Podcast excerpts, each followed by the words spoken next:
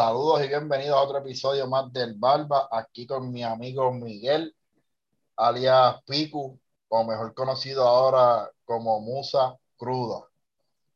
Este, cuéntanos, este, Miguel, háblale a los fanáticos quién tú eres, de dónde sale, de dónde sale, de dónde sale Miguel. Bueno, este, primero que nada, y antes que todo, buenas tardes a tus seguidores, buenos días, donde quieran que estén. El nombre Miguel es heredado, lo heredé de mi papá, también se llama Miguel, o sea que yo soy Miguel II. Eh, fui nacido y criado en el barrio El Tuque de Ponce. Eh, hasta, viví allí hasta el 2017. Después del huracán María, pues entonces decidimos irme a los Estados Unidos. Eh,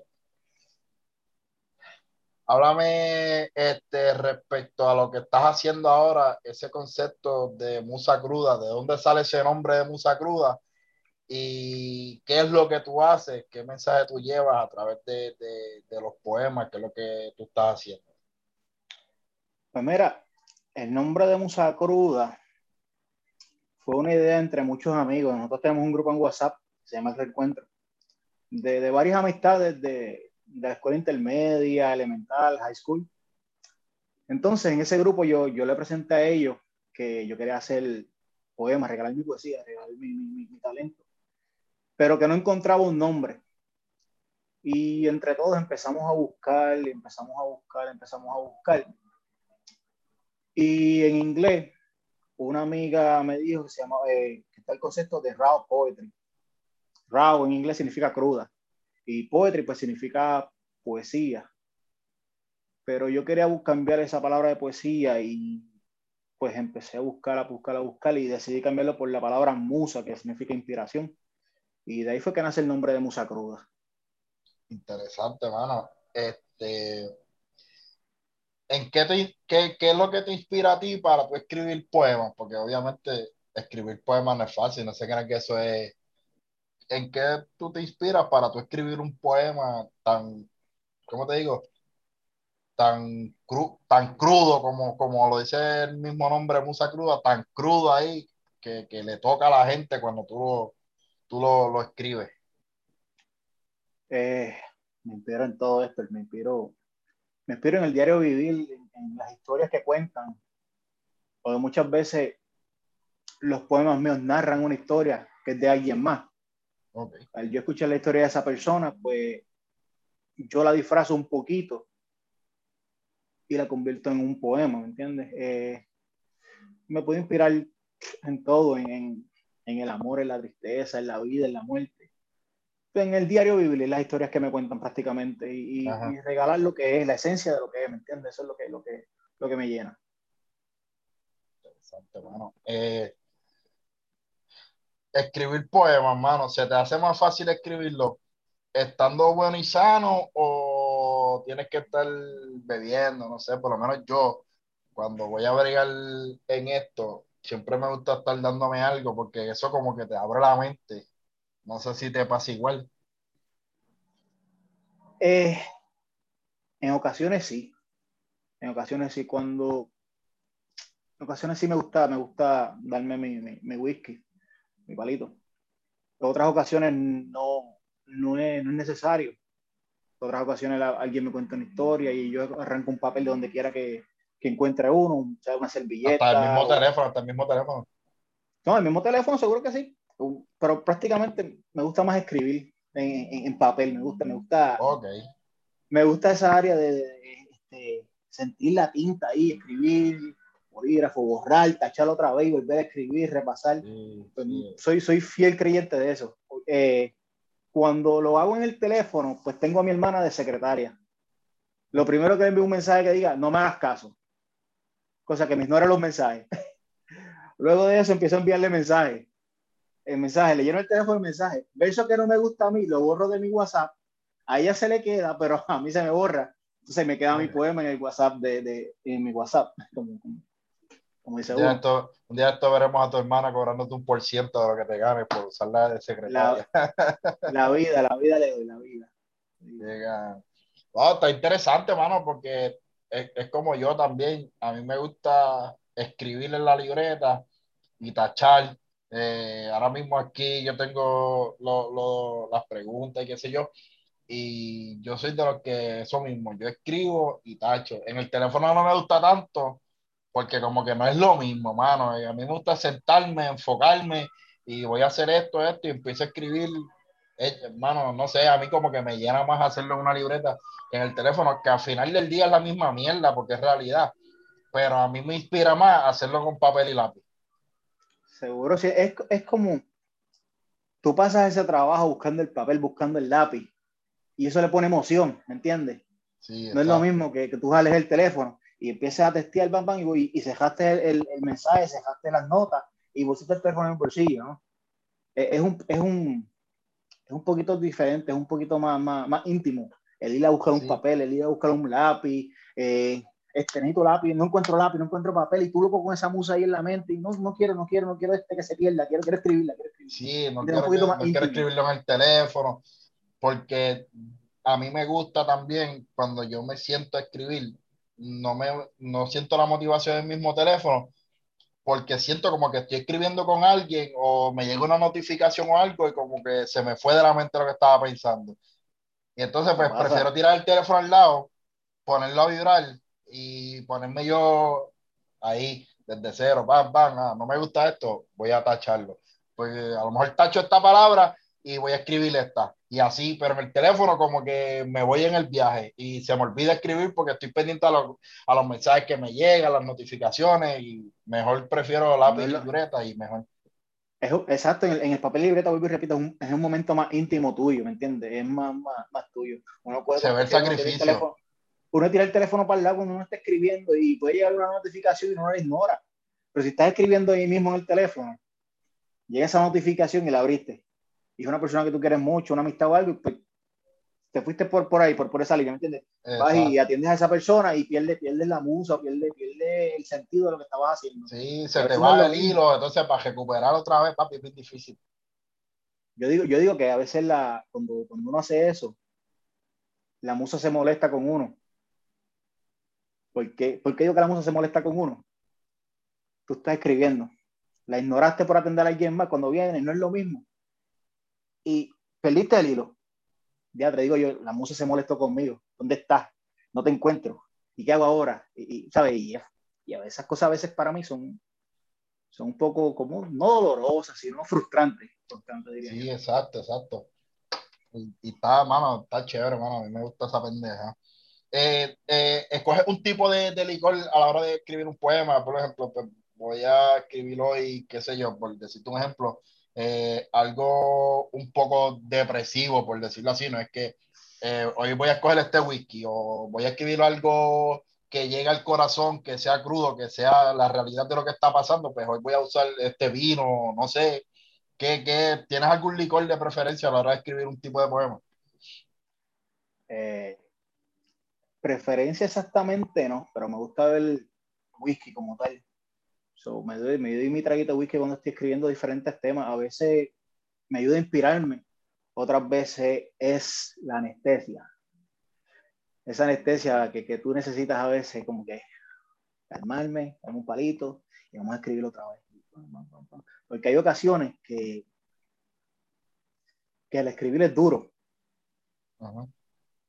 Hay ocasiones que, que, tú intentas escribir y, y el corazón se te hace, se te hace añico, se pone tímido. Sí, sí. Y tú sabes qué hace el alcohol con las personas, pues, en ocasiones deja de, deja de que las personas dejen de ser tímidos, hace, que las personas dejen de ser tímidos. Sí, te ayuda a fluir un poco más. Me ayuda a fluir un poco más y, y a veces a mirarme como en tercera persona. Es mi historia, pero la estoy narrando como si fuera alguien más. Sí, exacto, exacto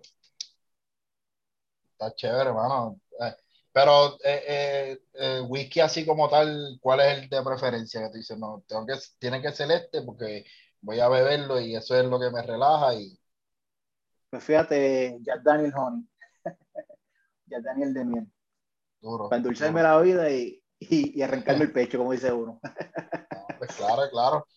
te pregunto, escribir poemas te ha ayudado a sanar alguna herida tuya personal? ¿Sabes? Has escrito un poema que es eh, tuyo y a lo mejor no te atreves, por decirlo, a hablarlo con alguien, pero lo escribes en un poema y lo tiras para adelante, como tú mismo dijiste, como si fuese una tercera persona. Fíjate, eh, sí, el escribir sí, sí me ha ayudado a, a muchas heridas. La mayoría de las veces, en otras ocasiones, las heridas que están las hace más grandes. Las hace, las hace más profundas. Las hace, las hace más vulnerables. Eso es lo que a veces hace el escribir. Ese puede ser en una ocasión tú le hayas hecho algún mal a alguien y, y porque no somos perfectos. Y no encuentras las palabras o, o, o, no puedes mirar a esa persona de frente y decirle perdón. O a ti mismo en ocasiones, perdón, ¿sabes? Pedirse perdón uno mismo. Y lo hago en letra. Y cuando veo que esas letras llegan a alguien más, es como una redención para uno, ¿me entiendes? Cuando sí. veo que alguien disfruta, esa, disfruta esas letras, es como, como, como un bálsamo que tú necesitas, como, como, como esa alegría que, que esa persona, la alegría con la otra persona, con la que otra persona te responde, como que, wow, qué brutal se escuchó, este, está bonito, pro, profundo. Y, muchos se identifican por, con, con, esos poemas. te lo han dicho, te lo han dicho como que ya ese poema sí. me tocó porque es bien yo, me identifiqué con él sí, muchas veces amistades que, que yo no pensé que, que, que fuera a interesarle eso de los poemas. Me, ya, brother, esas letras me, llegaron al alma, me identifico con ellas, mano. Este, de verdad que están brutales, sigue con eso, mano, me encantan. Este, o sea, esas cosas para mí son, son como ese bálsamo, como, como, como, como, como, como esa anestesia, vuelvo a repito, como esa anestesia que te dice, tranquilo, vas a estar mejor algún día, vas a estar mejor mañana. Sí, es, es, como, yo por lo menos yo en ese caso, yo lo veo como un logro alcanzado. Porque Exacto. logré que otra persona se identificara con esa historia o con ese mensaje que traté de llevar y vi que se identificó, vi cómo se, por decirlo así, superó ese momento.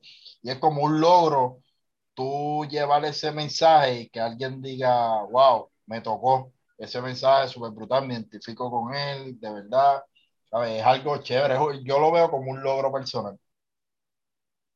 Exacto, es como, es, como esa anestesia que tú mismo te das, Ajá. como, como, como, como, como, repito, ese, ese, bálsamo que tú te das este, a través de otra persona.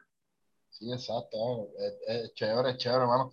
Te pregunto, eh, ¿has llorado escribiendo un poema?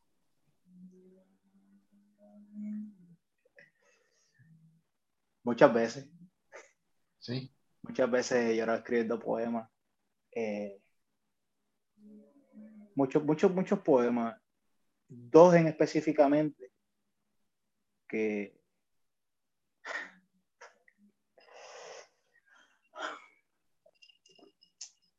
que los lloré a lágrima.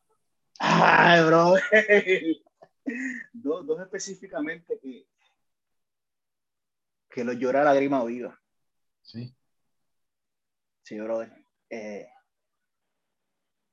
una de las personas que me inspiró a mi amor por las letras fue mi tío. Y él falleció en el año pasado, marzo del año pasado. Y el día de su funeral, pues le, le hice un poema ese poema me dolió, me dolió mucho escribirlo. Me, rompió el corazón escribirlo. Porque yo tenía la fe de volverlo a ver vivo un ratito más y enseñarle otras letras que yo tenía. Eh, enseñarle lo que, lo, que, lo que estaba haciendo, porque él era una persona honesta, para mí, conmigo. Y y en mucha, en cuestión de la poesía, de las letras, la aprobación de él para mí era bien importante. Porque fue una de las, de las primeras personas que me enseñó el amor por la trova, la poesía, ajá, ajá. Eh, la música. Eh, y la vida no me dio ese Él era, él era por decirlo así, el tutor tuyo en, la, en eso de la poesía. Uno de ellos, un, un bohemio. Él era un bohemio y, y, y... Wow, me has tocado una esquinita del corazón que estaba ahí. Una, una, una, una heridita de esas que, que, que, están ahí sangrando, no mucho, pero siempre están sangrando sí. ahí. Y cuando uno las toca, pues. Hermano, ese, ese poema que escribió él fue, fue, me dolió. De verdad que me dolió escribirlo. Sí. Porque yo no, yo no quería escribir un poema para pa, pa en, esa, en esa instancia, ¿me entiendes? Yo quería enseñarle otros poemas que yo tenía escritos. Uh -huh. Para que él me dijera, sobrino sí me gustó, sobrino no me gustó. Porque él era así, él era, él era, él te decía lo que, él, él te decía lo que tenía que decirte en la cara, te gustara o no. Exacto. Y por eso yo lo respetaba. Por eso yo lo respetaba. Él, él, si le gustaba lo que yo hacía, él, este, me lo decía. Sobrino me gustó. Este, si no le gustaba, lo decía también. Igual yo era con él. A pesar de que yo lo veía con una figura de respeto, yo puedo decirle, tío, ten esa confianza, decirle, tío, este, esto no me gustó, ¿me entiendes? Y, y, y, él no me miraba en ese momento como un sobrino, me miraba como alguien que le estaba dando un consejo y por eso yo, yo siempre le guardé mucho cariño. Siempre, siempre, siempre tienen, siempre tienen un lugar especial en, en mi corazón, por eso. Tío, que era un, era un respeto mutuo, o sea, a la hora de la verdad, no porque eh, era joven. Eran, eran parientes, pero se decían las cosas ahí como, como debe de ser. Sí, sí, no es no y ya.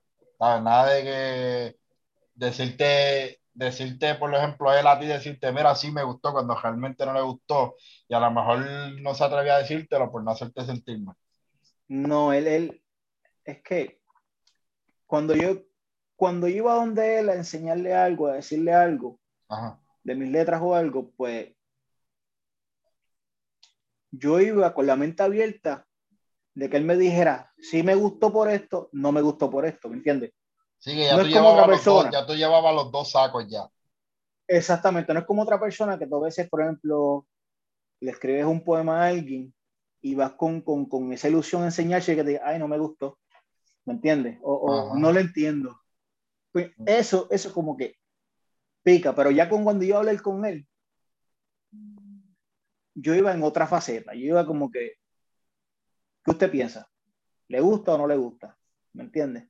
Sí, exacto. Pues ya, ya, tenés, ya tenés esa confianza con él. Ah, sí.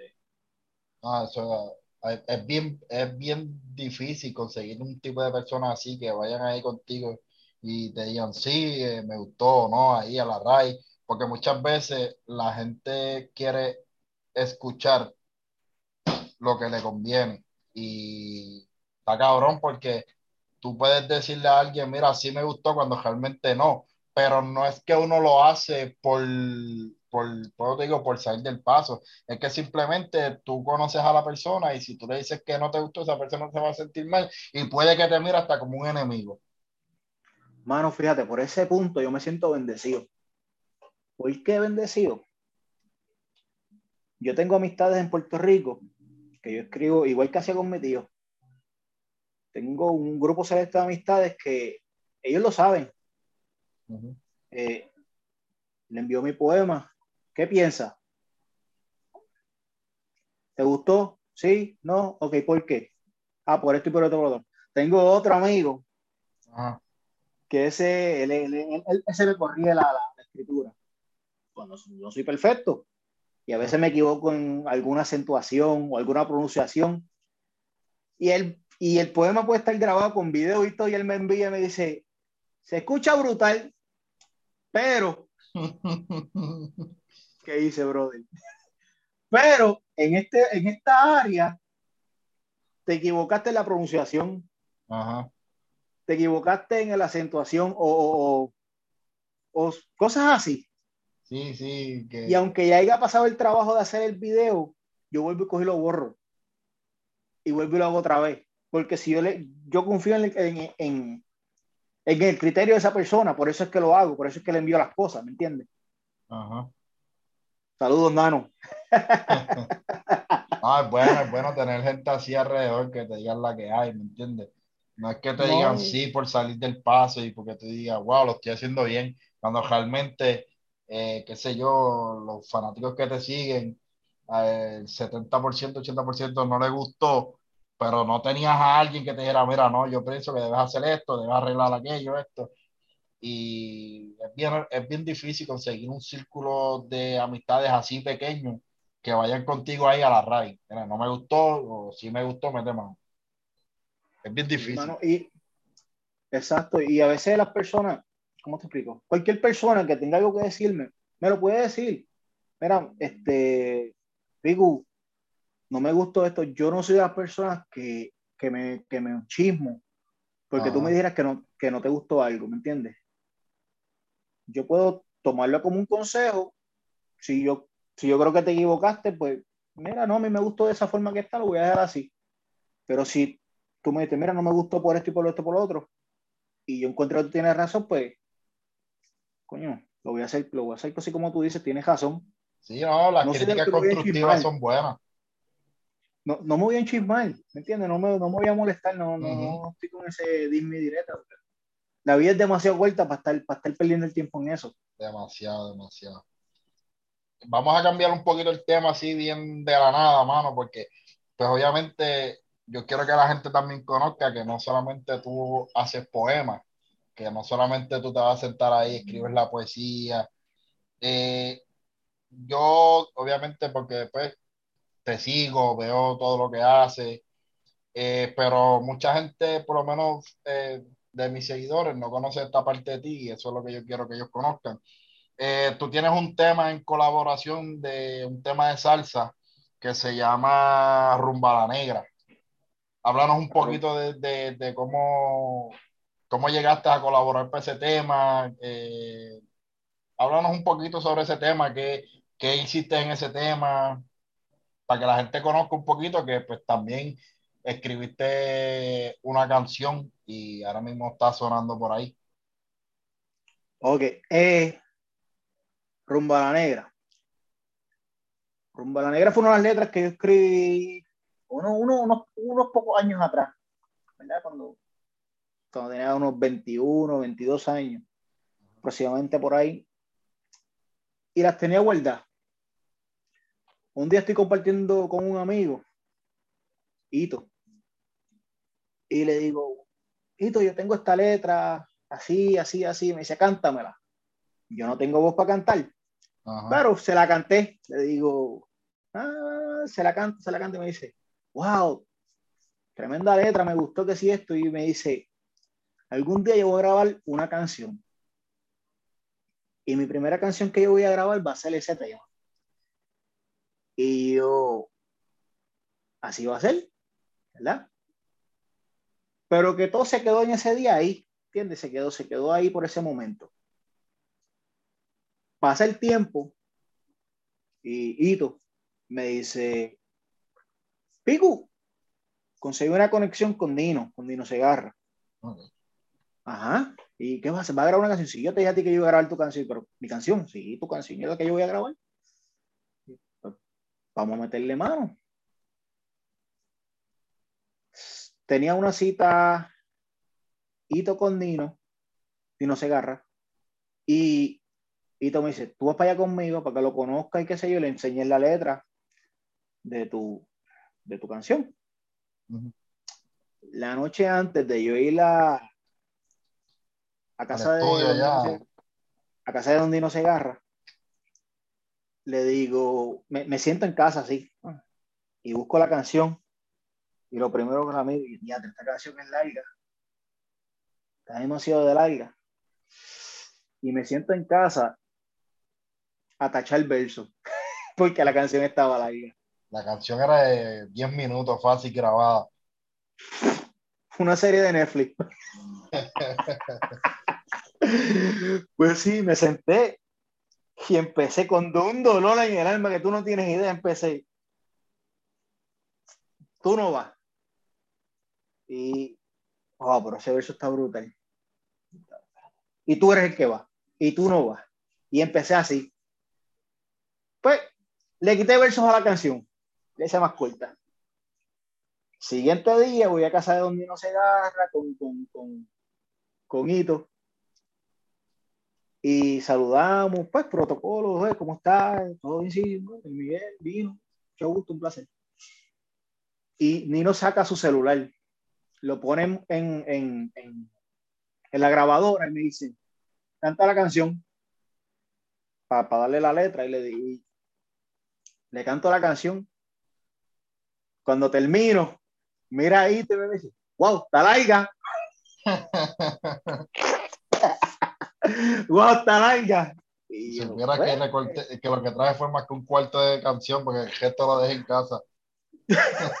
así, mismo, así mismo fue yo, ay, mi madre. Pues yo, pues, por el respeto que es la trayectoria de Don Dino, le dije, usted es el maestro, lo que usted crea.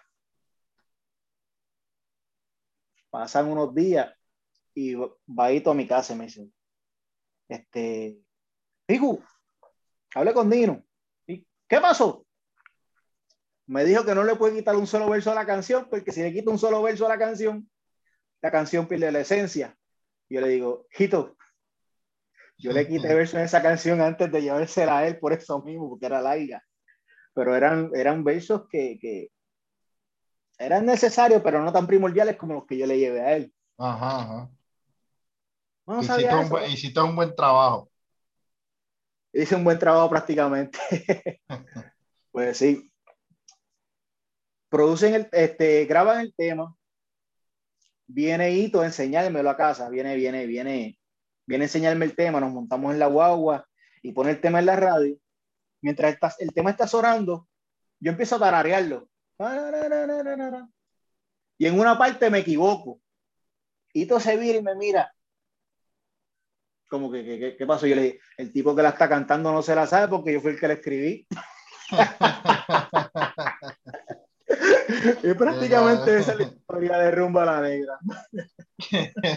ah, está interesante, mano, de verdad que sí, porque, eh, a ver, este, ¿cómo te digo? Mucha gente no conocía esa parte de ti, que tú fuiste quien compuso esa canción, que ahora mismo la pueden buscar en YouTube, así mismo, es la Rumba la Negra. Rumba la Negra, así mismo está en YouTube. ¿Y como que quién es que la canta, por si acaso? Hito Rivera, del barrio El Tuque también.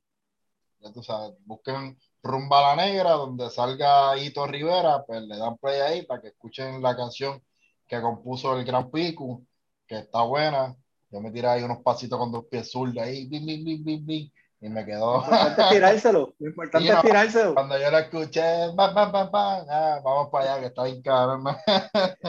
no, pero está chévere, la canción está chévere. Vayan y búsquela. Hito Rivera, este, rumba a la negra. Yo iba a decir musa crudo. Clase morón.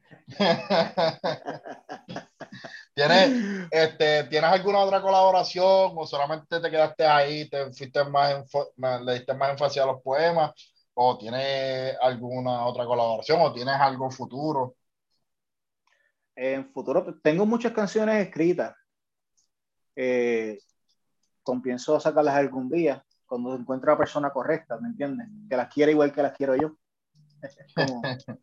como, dice uno. Pero tengo otra, otra, colaboración con, con, el dúo de música urbana de Andre y Jerix. Ellos sacaron un tema que se llamaba Mi lindo Puerto Rico junto a Harold Prats. Eh, ellos me permitieron, me permitieron colaborar con ellos en ese tema y, bueno, eh, me preguntaron y accedí, ¿me entiendes? Pero ese tema, está en la calle. Sí, mi lindo Puerto Rico de Diandri Jerix. Ese no lo he escuchado, ya cuando termine aquí lo pongo y te dejaré saber. En confianza. Tremendos muchachos ellos. Voy, voy, para allá, voy para allá, este, mi lindo Puerto Rico. Me lindo Puerto Rico. Escribiste un corito, un pedacito de un poema. ¿Cuál fue tu, ¿cuál fue tu, tu, colaboración en ese tema? escribí una de las partes que canta Diandre. Okay. Una de las partes que canta Diandre, pues lo, lo, ayudé a escribir eh, esa parte. Exacto. Voy a escucharla tan pronto termine aquí. Este, de hecho, eh, de hecho eh, gracias Diandre por esa oportunidad. No, claro, hay que ser agradecido, papá, porque eso no se da todos los días. Hay que aprovechar cada oportunidad que te da la vida. Yo aprendí eso porque yo, yo soy de las personas que yo decía, ah, eso yo lo hago mañana, eso yo lo hago mañana. Yo aprendí que o es hoy o es hoy, si no, ya mañana eso no existe. Es tarde, mañana es tarde. Ya mañana es tarde, o lo, o lo coge o lo deja. Y eso me ha ayudado un montón, mano, ¿verdad que sí? Nada, mano, hemos finalizado esta entrevista con mi gran amigo hermano Miguel, alias Pico, alias Musa Cruda. Este cabrón tiene como 70 mil apodos. el que ustedes quieran decir. sí, el que te dé ganas. De hecho, me debe un hoodie. Tienes que enviármelo. Lo envié a donde la secretaria y la secretaria no me ha respondido. Ah, eso es, coño, si esa secretaria está fallando en lo básico. pues nada, familia, eh, gracias por compartir este ratito con nosotros, los queremos mucho y sigan con nosotros para más contenido. Besos y abrazos. Síganos ahí, yo voy a dejar el link de sus páginas en la descripción abajo de cuando sube este episodio. Eh, Instagram, Facebook, eh, todo lo que tenga por ahí, canal de YouTube porque para eso es esto, para apoyar. Este, nada, gracias nuevamente. No olviden suscribirse, dar like, compártalo. Son los mejores, de verdad que sí. Nos vemos, mi gente.